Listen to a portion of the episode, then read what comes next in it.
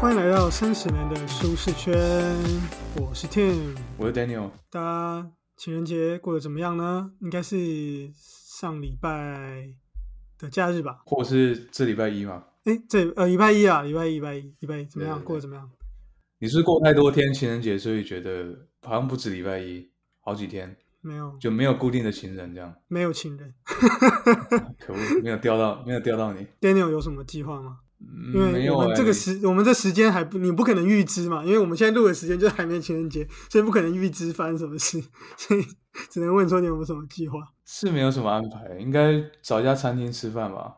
因为我们都不送巧克力的，我们家老大不吃巧克力。是哦，嗯，不是巧克力，是怎样会会过敏，是不是？也没有过敏，就觉得他对巧克力印象就是又甜又苦，所以他就没有在吃。金沙什么他也不吃，对吧？哇，帮我省钱，深奥，跟人生一样，又甜又苦。好，一样。等下，今天不是要，今天不是要讲这个，今天要讲的是这个一万小时定律。Daniel，你你有没有你有没有听过一万小时定律啊？有啊有啊有啊！其实这个定律，我记得二零零八年的时候，有一个作家叫格拉威尔嘛，太详细了吧？这样子哦，你记得二零零八年，厉害厉害厉害，我记得是零八年嘛，因为那时候他他不是那时候很红吗？然后出了一本书叫《艺术》嘛，是不是刚刚查的？刚刚零零八年是刚查的，可是格拉威尔我知道，他那时候说，如果你一件事情你要你要练习一万个小时，你才可以跟人家说你是专家。其实我觉得这很难的，因为我看各个领域应该也没几个人可以到一万小时吧，但有一些很厉害的人就是啊。但其实我那时候我自己在想，我就觉得我在想说，一万小时有很久吗？我就在想，我想说一天有二十四小时，然后这样除，这样一万小时是几天？可是后来也发现好像不能这样除，好像比如说你呃，你一天可能，比如说你练五小时，那这样一万小时就是两千天，两千天这样几年？十年哦，这样没有十年六年对啊，所以差差不多了。后来想想就哦，是的确是要花一些时间的。假设你一天你一天练十个小时，你也要一千天嘛，一千天就是三年左右啊。一天一也而且也不可能一天练十小时啊，对就假设嘛，像你说科比好了，他应该一天有练十个小时吧？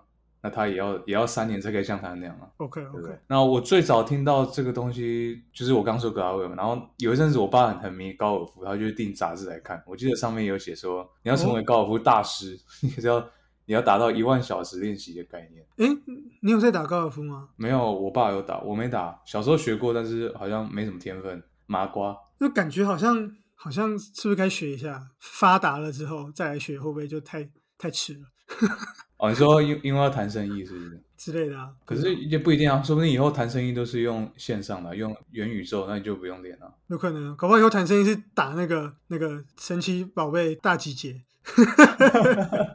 哦，宝可梦，打赢了才能谈生意，你要打赢对方宝可梦大集结，打赢你才能获得这个生意。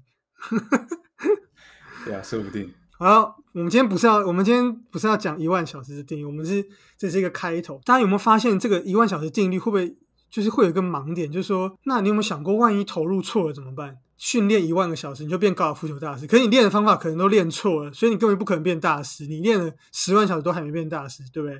这也这也是有可能的啊、对，或者说是你投入到一个你根本就呃没有不是很有天分的东西，或是你不是很有兴趣的东西，那就变得很痛苦嘛，所以就就会发生问题。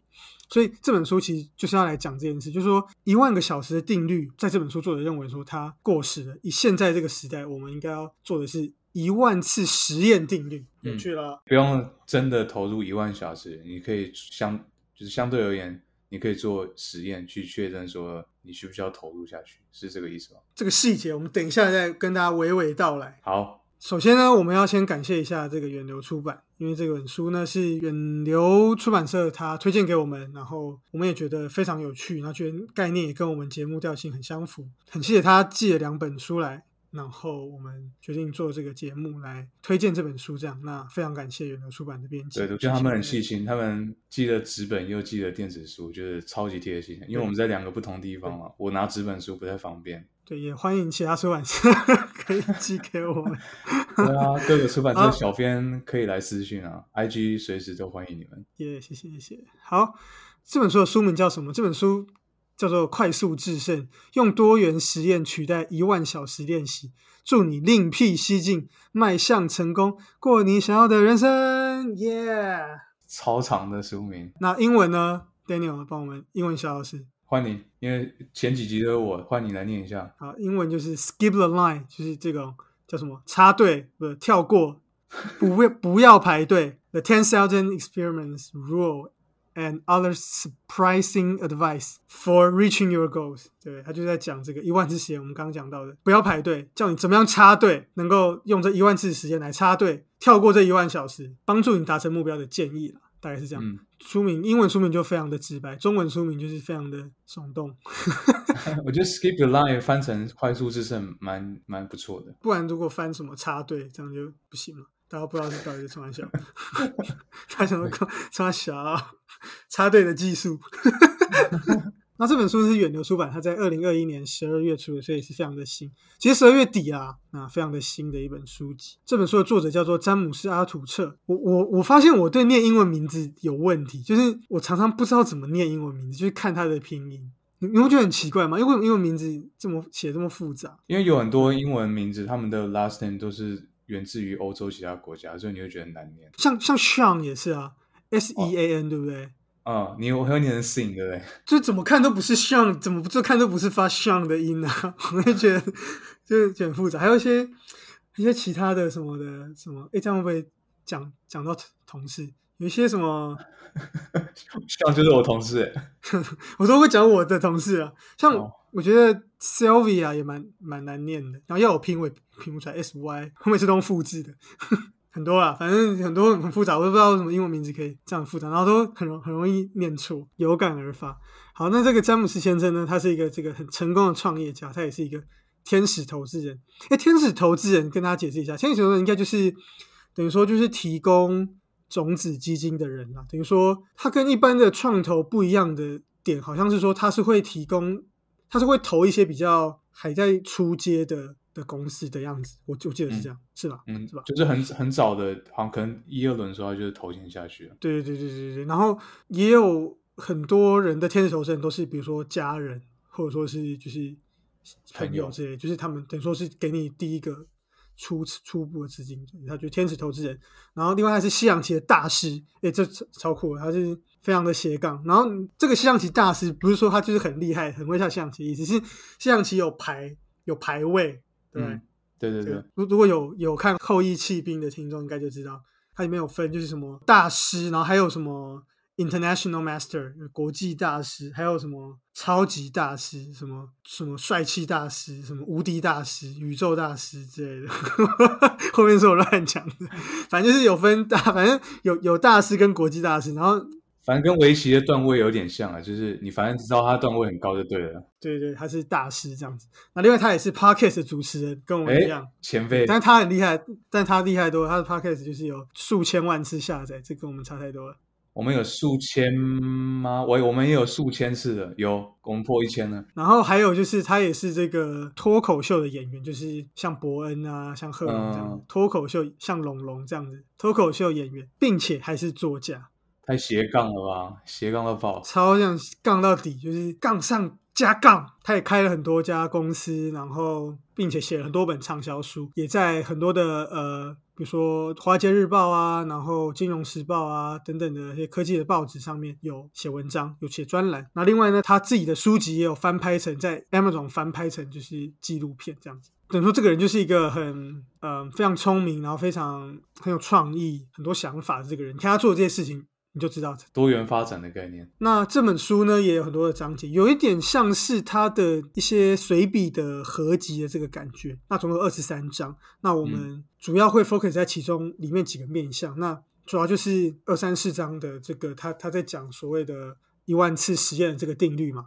对，嗯，当然这这本书一定要提到。那再来就是他有讲到说，那这个定律，那还有你要怎么去培养你的一些创意的技能，怎么去锻炼你的创意。那另外呢，也有讲到了一些他个人的一些人生的一些心法嘛，怎么比如说怎么样去掌控局势啊，怎么样的去打造他这个百万的事业啊，然后等等，他他的一些人生的想法的这些概念的总和啦。今天的节目主要会 focus 在里面的其中的几个点，那主要就是首先当然最最重要的嘛，就是一万次实验的这个，我们会解释到底什么是一万次实验，再就是如何去锻炼创意。最后就是呢，还有它其他的一些概念，比如说五十分比一法则，还有一些其他的概念。那首先当然要讲就是一万次实验嘛，对不对？嗯为什么作者会想要讲这个一万次实验？是因为其实主因是因为这本书其实是原书也是写在疫情之后，作者他看到了在疫情之下，其实一切都变动的很快，然后过去的这个稳定的这个职涯这个阶梯也受到了挑战。你说一万个小时可以成为专家，可是因为一个疫情，很多我们的计划都会被打乱。我们想要做这个工作，做这个 A 工作，然后我们想要诶花一万个小时来好好的打磨自己的记忆，可是可能突然来个疫情，我们根本没有这个时间，然后我们妻小就在家嗷嗷待哺，然后我们就失去了工作，我们根本没有一些一万个小时来磨练这个技术，我们必须快速制胜，这就是这本书的一个核心这个概念。像我知道有一些朋友他们在疫情前大概一两个月的时候，他决定说我要去外面租个地方，我要开餐厅。那刚刚有想到一万小时嘛，其实我觉得这可以套用，就是你一个餐厅假设一天经营，像我们说十个小时哈，你可能三年之后才知道你这个营运模式会不会 work。结果他一开餐厅之后两个月疫情爆发，他就一直付房租，啊然后没有生意来嘛，那他就没有办法去尝试这个一万小时。所以我觉得这、对啊这也是印证作者在讲说，疫情之下变动太快，所以你一直以为可以 work 的模式受到挑战。而且其实不只是疫情，疫情只是一个最后一根稻草而已啊。其实现在的社会本来就变动的很快，过去我们就是老一辈都会觉得说啊，去去当公务员啊，慢慢的这样爬，对不对？就会很稳定。可是现在变成说，你就算去爬一个很稳定的指甲阶梯，你也不一定能买得起房子。对你公务员做一辈子，你也不一定买得起房子啊，或者说你也只能买一个很普通的房子，你赚不了大钱。过去的这个职涯这个阶梯本来就已经慢慢的被摧毁了。是，疫情只是它的一个催化剂而已。所以作者提到这个一万次实验这个法则，它的定义是什么呢？那作者在书中提到，它代表说有能力去进行实验，并且将各种想法很快的去试一遍，然后吸取教训，然后继续的去前进。他认为这个方式比一万个小时练习更有效，更能够符合现在这个时代。嗯，作者这边就举到一个例子，他就是讲到说，诶，大家应该国高中都有玩过跳高嘛，对不对？有啊有啊，我第一关就被刷掉了？什么叫第一关？就是跳高有第一关呢、跳高不就是跳吗？跳高就是大家排队嘛，然后他会从，因为他有他那个高度有刻度不是吗？就是他们就会从、嗯老师会从最低的开始，然后我最低的就没过，就休息了。因为以前那是你以前吧？现在大家看跳高，应该大家都有印象吧？大家想一下跳高，大家都是那样往后那样翻的去对啊跳，对不对？背滚式，对后对对，背后式嘛。嗯，看 背后式，等一下突然被黄，突然被被要加一个一，背向式。我我以前讲听到是讲背向式，我听到是背滚式，好像同一个东西啊，应该同一个东西。反正不不是背后式就对，背向式或背滚式，好 背背向背后式嘛，啊、背背后式看背滚式，好，哎，完蛋，那就被滚式嘛。可是其实呢，跳高一开始刚发明，大家在跳的时候，一九六零年代的时候，其实是剪刀脚，大家都是跳剪刀脚的。对，以前学校也有教过剪刀脚。对，但是其实背向式比较好跳，我我我这、哦我自己觉得啊。不过呢，过去其实大家都是用剪刀脚的，这时候就有一个人，他叫做迪克·福斯贝里。这个迪克呢，这个 Dick 这个人呢，他那时候就就又是 Dick 又是背后是，你看厉害厉害，你就知道他这个人不同凡响，叫 Dick。剪刀脚但比较直观，因为就是过去跳起来，其实很合理嘛，像像像跳跨栏这样，所以这个很合理，会这样想。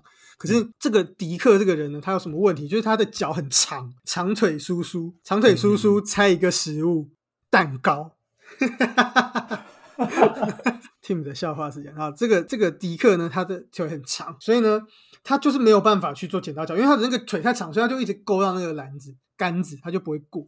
所以他后来就觉得说，嗯，那我就这样用背后这样子这样翻，这样翻过去，大家头脑想象一下，就这样翻过去，那这样不是比较好吗？所以他就这样子去试，这样跳，他就先符合我们这本书提到，他就去做这个小实验，他就去用背后这样跳，他只是心里想说这样会比较好。然后他就去这样做这个实验，这样去跳，就发现说根本就可以。可是呢，被他的这个高中教练看到了，他他他的他的教练看到他，就这个人他现在他那个时候才高中啊，然后他就被他教练看到，教练就叫他不要再这样做，他就说你这样不行，不能这样跳，对，大家都不是这样跳的，对，你就照着大家规则来，然后就不让他在正式比赛的时候用这个招式。结果没想到这个福斯贝里呢，他上了大学之后呢，他后来用这个方式，就在大学就破了这个记录。哦，所以对，所以他在他在高中的时候表现不好，可他大学就破了这个记录，然后他后来就一直去精进他的，他就发现哎，这个这个方式是可行，他后来就一直去精进他的这个技术，结果他最后在一九六八年的奥运场上夺下金牌，厉害！哇，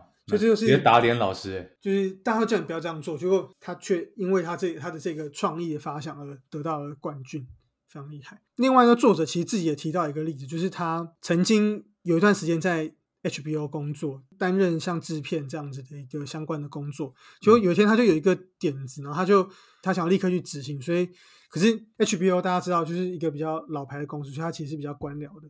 所以他那个时候就想直接跑到执行长办公室去敲门，直接跟他讲。结果他的同事、他的上司都跟他说：“不行，你不能这样做，你怎么可以直接跑到执行长办公室去敲门？”其实现在也很可以想象，就是我们一般人也不会直接跑到总总经理办公室敲门说：“对啊，不不会跑到老板办公室敲门说：‘哎，我想要做做一个新的这案子。’”结果后来他就冒着风险，他就直接去跑去跟执行长推销说他推出一个新的网络节目，因为那个时候网络才刚开始，所以其实没有什么人在做网络节目。这个节目就是他要在凌晨三点钟的时候。街头去访问人，那你知道凌晨三点的纽约街头绝对不会是什么正常的，一定是都是有一些故事的人。对，然后结果没想到那个执行长就哎就答应了，所以他后来就做了这个节目，然后这个节目做的非常好，等于说他的这个收视率就是非常的好，这样子。就证明说他这个直接直接呈报的效果是好的，而且算他算是很早期的这个网络秀，所以后来其实他算是变成这个领域的先驱，然后有很多其他公司人来找他说：“哎，你可不可以教我们怎么样做这个节目，怎样把东西放到网络上之类的？”所以证明说他这个创意是成功的，他跳过了这个排队的步骤。如果他慢慢去呈报、层层层上报，搞不好在中间就被挡掉，根本不会到执行长那边。哇，厉害！其实我们公司也是可以到老板办公室。去承包一些东西，因为我们老板都是大门敞开的，他就在公司的。前门一进去，第一个办公室，他就说：“你如果有什么想法，你就直接进来跟我讲就好。”你下礼拜一就直接去。我我要讲什么？你跟他说你有个 idea，然后你一定会赚大钱，叫他让你做。你看你有什么 idea，然后告诉我，我去跟老板讲，你再私信给我。好，好，好。所以这就是这就是他作者这个一万次实验这个概念。那我们我们这边提到的实验嘛，你要怎么样去检视自己的创意？你要怎么样知道你的这个实验是一个好的实验呢？作者这边也在书中提到了。几个点大家可以去 follow。那首先第一个就是这个实验要一定要是容易被执行、容易去设定的。你你不能就是这个实验很难做，这个实验本身就要做一万个小时。就不行了嘛，太久。对，所以首先第一个就是这实验一定要简单好做，像刚刚那个剪刀脚的这个例子，它就是它它换成背向式，它就是简单的去做这个实验。好，那再来第二个呢，就是它几乎不会有损失。科学家都会喜欢用白老鼠去做实验嘛，做一个小实验几乎不会有损失。就像刚刚那个跳高的，他在练习场上去做这个测试性的动作，几乎不会有损失。再就是它有很大的潜在利益。对，那这这废话嘛，如果这个实验没有什么很大的利益，那干嘛做？做出来。只会比原本的好一趴，那根本就没有必要做啊！你一定是会好很多嘛，所以你才要去试嘛。再就是呢，以前没有人做过，这当然嘛，以前有人做过，那你做屁啊！你就不是新的实验呢，你就是就是跟前人一样嘛。嗯，最后就是你学到了某件事情。那这里面的重点是呢，其实实验是不会失败的，因为你永远都会学到某些事情。就很像爱迪生那个时候他在测试那个，对，其实是误传，其实他不是在测试那个钨丝，他其实是。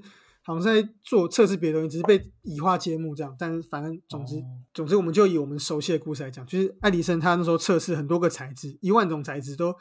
测试不到一个可以耐热、可以当拿来当做灯泡的里面的那个丝的那个材质，就别人就说啊，你根本是在浪费时间啊！你你试了试了一万个都没有中，他就说，哎，没有，我是发明了一万个，不是发现了一万个不适合用来做灯泡的材质。哎哎，我觉得这个转念很屌。就看我之前朋友贴一个那个魏德胜的那个在书里面讲的一句话，他就说，好像他拍《赛德克巴莱》的时候，嗯，投资人投资了。投资给他三亿，然后后来票房卖了一亿，然后大家就觉得说：“哎，魏导，你你是不是你这样亏了？你这个电影亏了两亿？”魏德胜说：“哦，no no no，我是拿了三亿，然后呢，我我获得了一亿的票房，加上一部电影，哇，有没有这个转念？神逻辑就是这样。为什么我们来讲，好像就变成在讲干话？”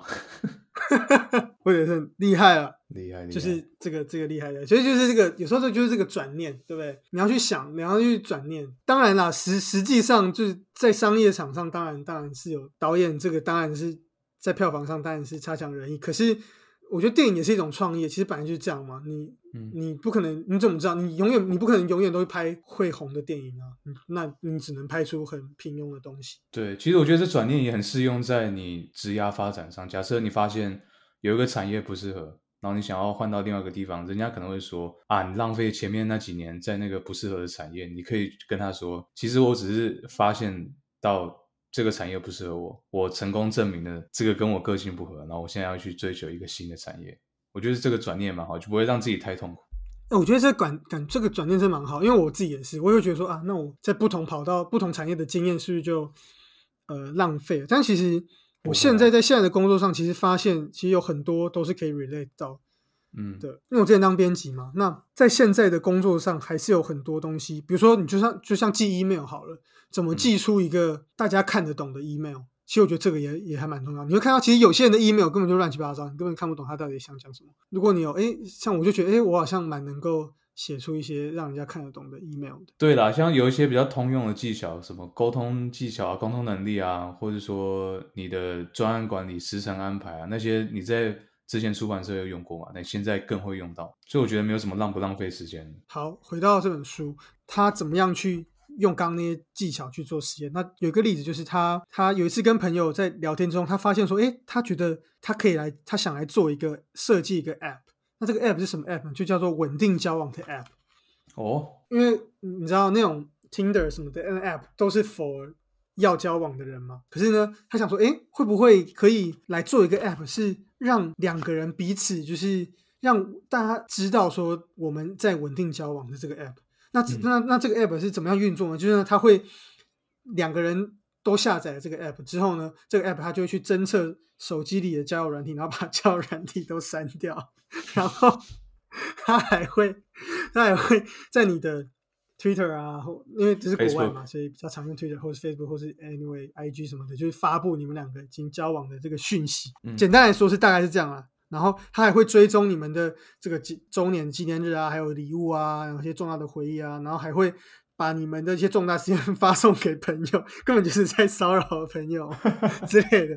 他就觉得，哎，这个点子好像不错，对，因为单身的人有 app，那为什么交稳定交往的人没有 app 呢？他觉得，诶，这就不错，他他就去做了一个实验啦。那这个这个实验呢，就是他把刚刚那几个想法，就是他把，因为他他自己不会写程式，所以他就把它上传到。我我也是看这个书才知道，有一些那个专门帮人家写程式的网站，像什么 freelance dot freelancer.com、哦这样。那种网站是什么服务都有。假设你要设计 logo，像我们这个呃 logo，、你可以找上面的人去帮你设计，或者说，其实就是外外包网站嘛。对，就是就是外包网站。对对对对对对对，他他就是这样去做，然后然后他就是写那个规格表，然后去实验。他这个实验最后是失败的，因为呃上面的城市设计师跟他说，他如果想要追踪手机里的其他软体的话，在安卓系统上是可以，可是在 iOS 上面是不行的。哦，所以他透过这个很小的实验，他就发现说，那这个东西 doesn't work，因为你你嗯不可能推出一个 app 只在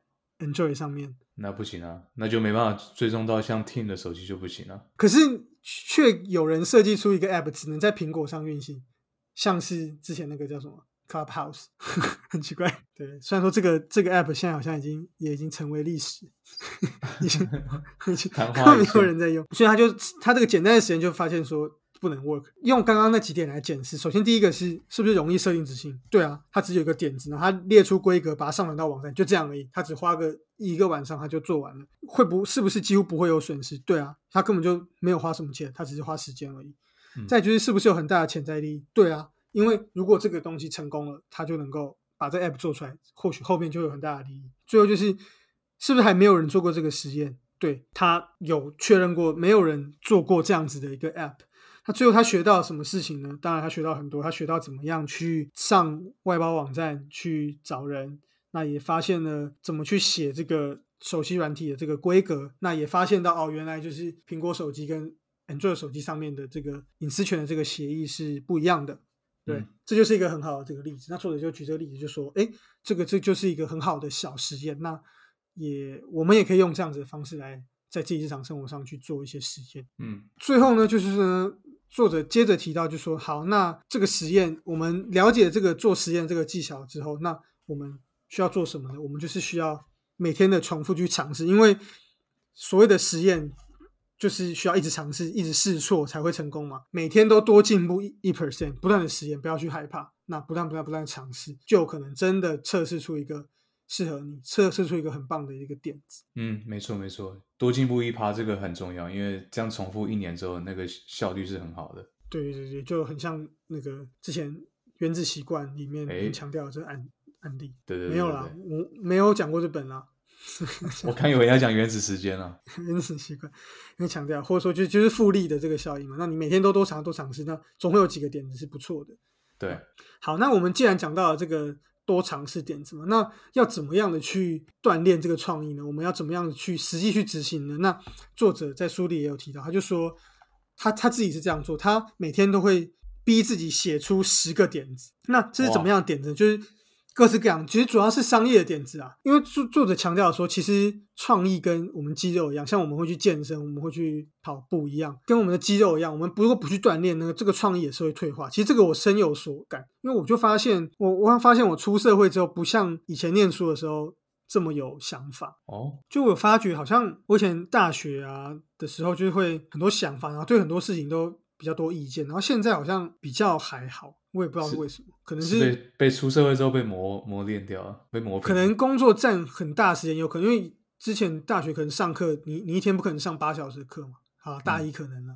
之后硕士根本不不不会一天那么多课，对啊，我我不知道你有没有这感觉啊，因为或者说是有有可能有很多很多杂事啊，就可能是比如说你开始要处理一些自己的事情，什么缴税啊、保险啊，像你有车也是啊，你要去弄嗯车子啊，然后你有嗯猫，你要去弄猫啊，你有女友，你要去弄女友啊，不是不是弄女友，处理事情啊、我靠！哎、我们这集真的要加一个一啦，不然我上不了架。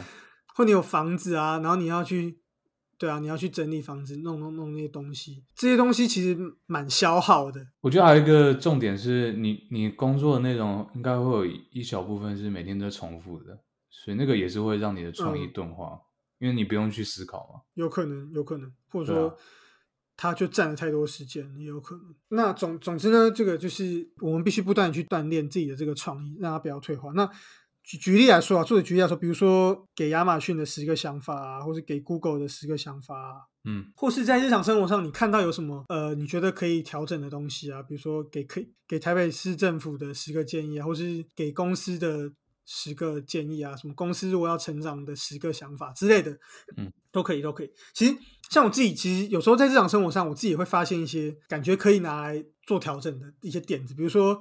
像我就觉得，怎么没有一个城市可以把英文变成中文？呃，应该怎么讲？就是我常常会忘记切换输入法，嗯然后就会打出一串很奇怪的东西。哦，然后因为我的我没有办法不看键盘打字，所以我一定是看着键盘的。然后我就噼啪打了一长串乱码，嗯但它其实是注音的东西，你知道吗？哦，你说你打出来是英文，对不对？对，可是是我忘记切换到输入法了，然后我就嗯觉得说，为什么没有一个城市能够把它复制，然后点一下它就会变成中文呢？之类的。我好像没有遇过，没有看过这种城市，这个想法我觉得蛮好的。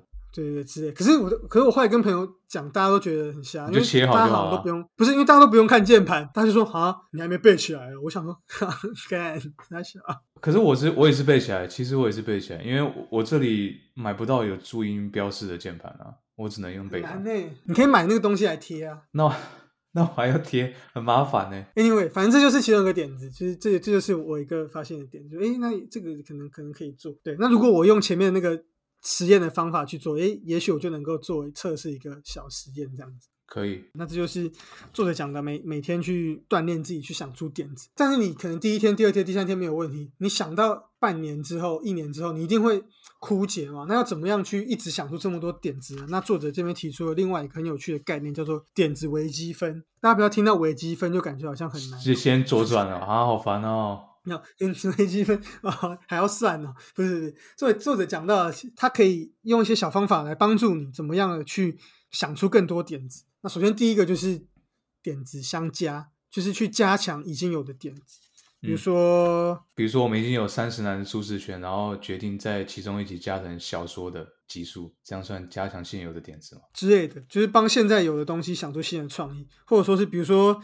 现在不是有间歇性断食吗？比如间歇性断食，那如果你再加上一个什么，哎，地中海饮食，就变成说间接式、间歇式地中海饮食之类的，这样就是一个新的点子。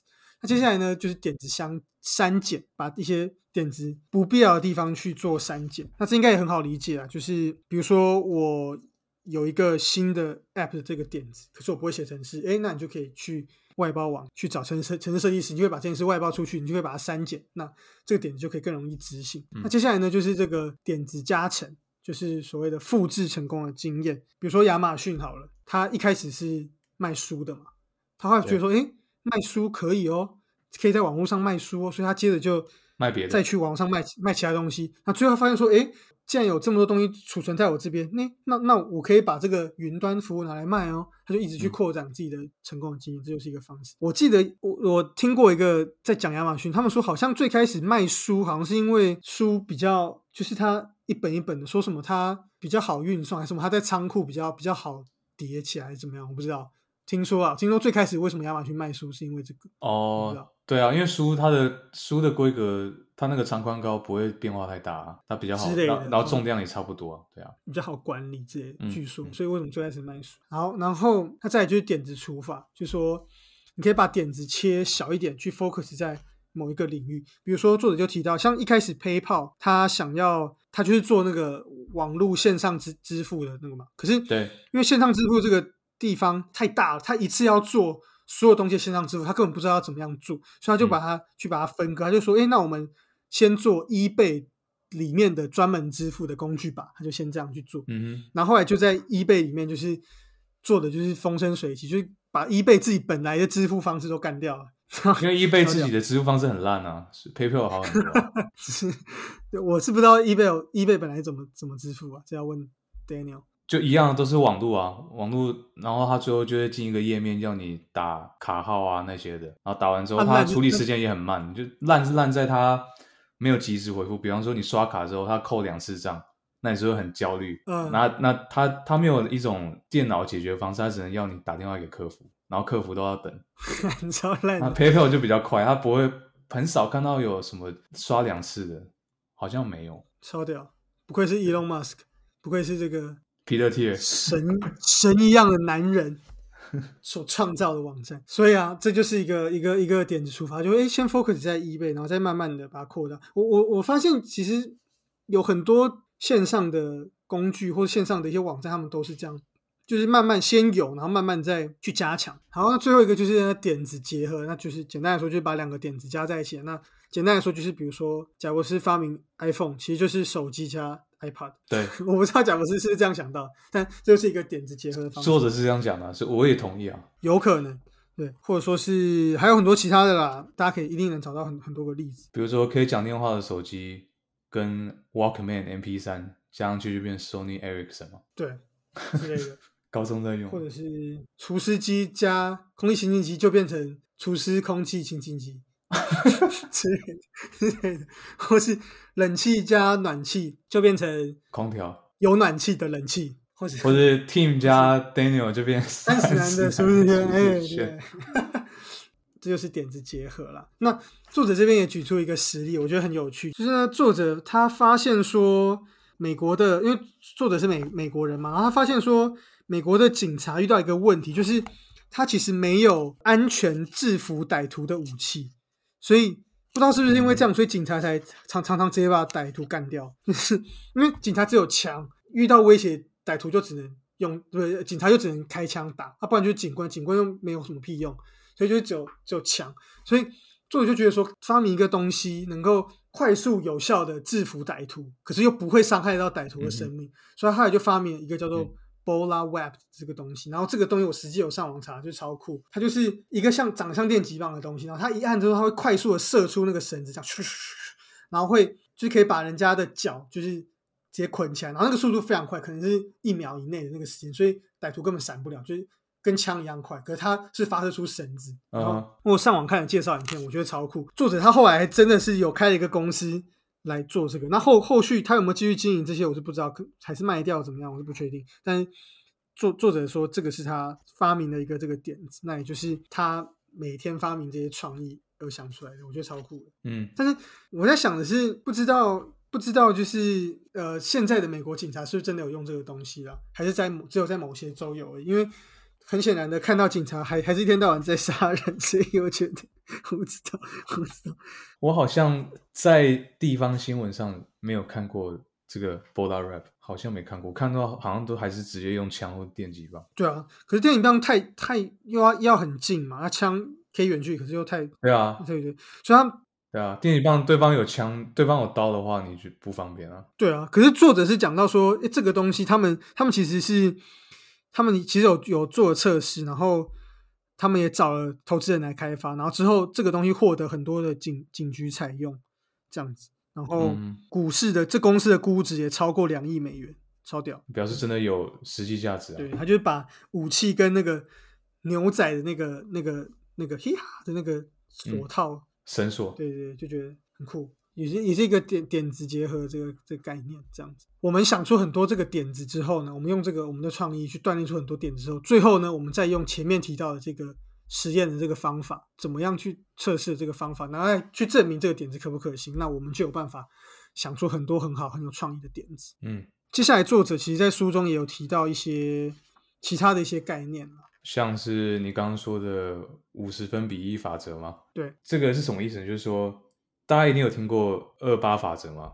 是八二还是二八？哎，同一个东西哦呃。八十二法则，八十二值法则，就是世界上百分之二十的人拥有世界百分之八十的财富嘛。对，假设啦，那这个这个比例也可以套用到公司上面，两成的员工呃贡献八成的实质效益给公司，没错，就真正的生产力是来自于八成的生产力是来自于两成的员工。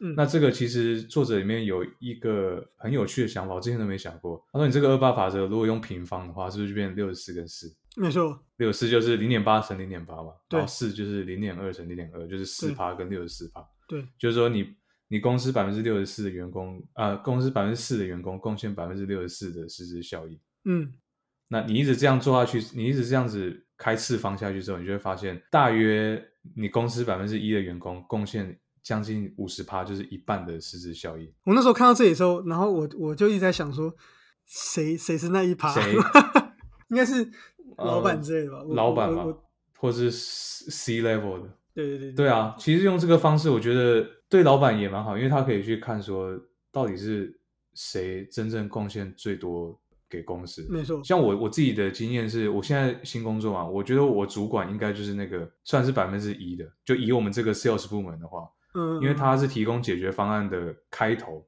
他都是先丢一个主题下去给大家去做，所以我觉得他他真的是实质上贡献超过一半，就像大脑这样子，这种感觉。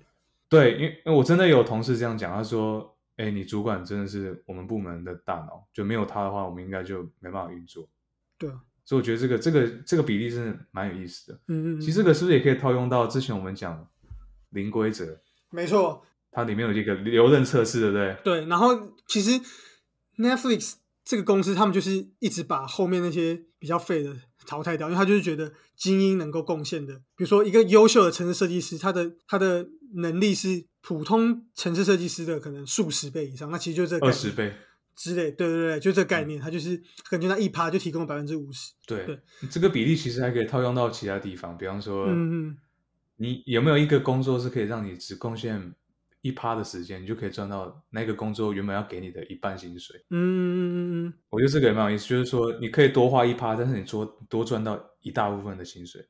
又或者说，我们可以这样想，就是说，怎么样去找出工作里面的那一趴，就是这个也对这个也是我之前在听其他节目的时候，在讲一些怎么样提升生产力等等的，怎么样更有效率的时候，就想到，就说其实每个工作都有它的一些核心。然后你怎么去找到那一趴？那只要这个事情做到，其实你其他事情并没有做得很好也没关系。可是因为可它就是重点，比如举例来说好了，比如说业务来说好了，就是订单。所以嗯，你只要能够拿到，你只要业绩好，你只要能拿到订单，其他的比如说一些报告，你那个你报告是不是做的很丑？然后或者说是有些有些杂事，你是不是公司肯定有些杂事？比如说你要帮忙别的部门的一些行行销的东西啊，配合的什么东西，那些东西你是不是没有做好？其实那些都还好，有点像这种感觉，就是嗯因为你你的那个核心那个工作可能就占了你的薪水里百分之五十，那其他东西其实都还好，所以其他东西可能啊忘了落了，其实没有关系。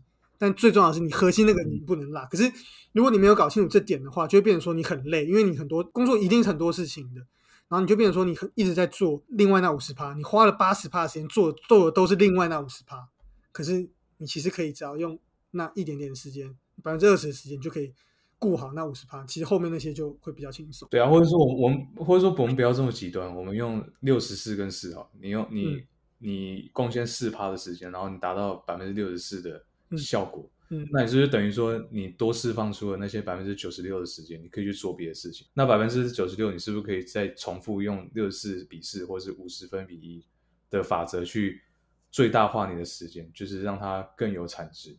这个是我们可以去思考。对啊。就可以让自己利用更有效率，因为其实书中也有提到说，其实呃，上班族真正有生产力只有三个小时而已，然后其他时间就是比如说闲聊啊、逛网站啊或者什么吃饭啊 之类的。逛找下一份工作，哎，我看到作者还有写说，有平均每个人一天花大概半个小时找下一份工作。我是没有啊，我是对之类的。对，那又或者说这个东西，我在我刚刚在想，我刚刚想到又就可以套用在，比如说男女交往也可以找到你的另外一半在意的那嗯那个核心一趴，对，呃，应该不说一趴，应该说你另一半一定一定有比较在意的东西，然后你只要花少少的时间把那个他最在意的东西顾好就好了，其他时间对其他小事可能还好，比如说他很很很在意生日，你生日不能忘记，所以这个东西就一定要记得，那可能你平常。就是衣服乱丢在地上就没有关系，可是你只要记得他生日就好了，类似这样子的一个这个这个概念，哎，很很实用哎，是不是你的经验谈啊？不是不是不是不是，这真的是我刚刚想到，我觉得我我我看了身边的朋友啊，我觉得哎，这个好像对啊，因为女生肯定也是有她在意的东西跟不在意，她她不可能每件事情都一很刁你，嗯，她一定是有一些，但如果你没有搞清楚她真正在意的东西，就像工作一样，没你没有搞清楚真正的核心，你就很容易。瞎忙很多外围的东西，然后就最后去搞得自己对，然后你还会觉得说，哎，我都做这么多，为什么还是没什么效果？就不好意思，你说错，你做的地方不是很重要。比如说，比如说你你女友就是情人节就是想要吃大餐，结果你你花了超多精神去自己手做了一个很漂亮的卡片给她，那你觉得说，哇，我这个做的超好，可她可是她根本就没有很在意，你只要写一个普通卡片就好，她只是要卡片，她没有要手做的卡片。他只是要随便一个卡片就好，可是他要的是吃，可是你却没有挑一个好的餐厅，那他就会很不爽，就觉得看，可是我这么辛苦，可是就可就不是他要的，有有点像像这种感觉啊，大家应该能理解。可以，没错没错。反正所所以这个就是五十分语义法则，欢迎大家也用这个法则去试用看看，在你的工作或生活上，反正这个也不会亏嘛，了不起就是。不死不 work 嘛，那你就是回到你原本的法则就好。没错。好，那这本书其实呃，主要几个几个概念，几个重要概念，我们跟 Daniel 把它挑出来，大概就是嗯一万次实验，然后怎么怎么锻炼创意，跟这个五十分比一的这个法则。那欢迎大家可以回去尝试看看。好，试试看，试试看这个方法去锻炼自己的创意。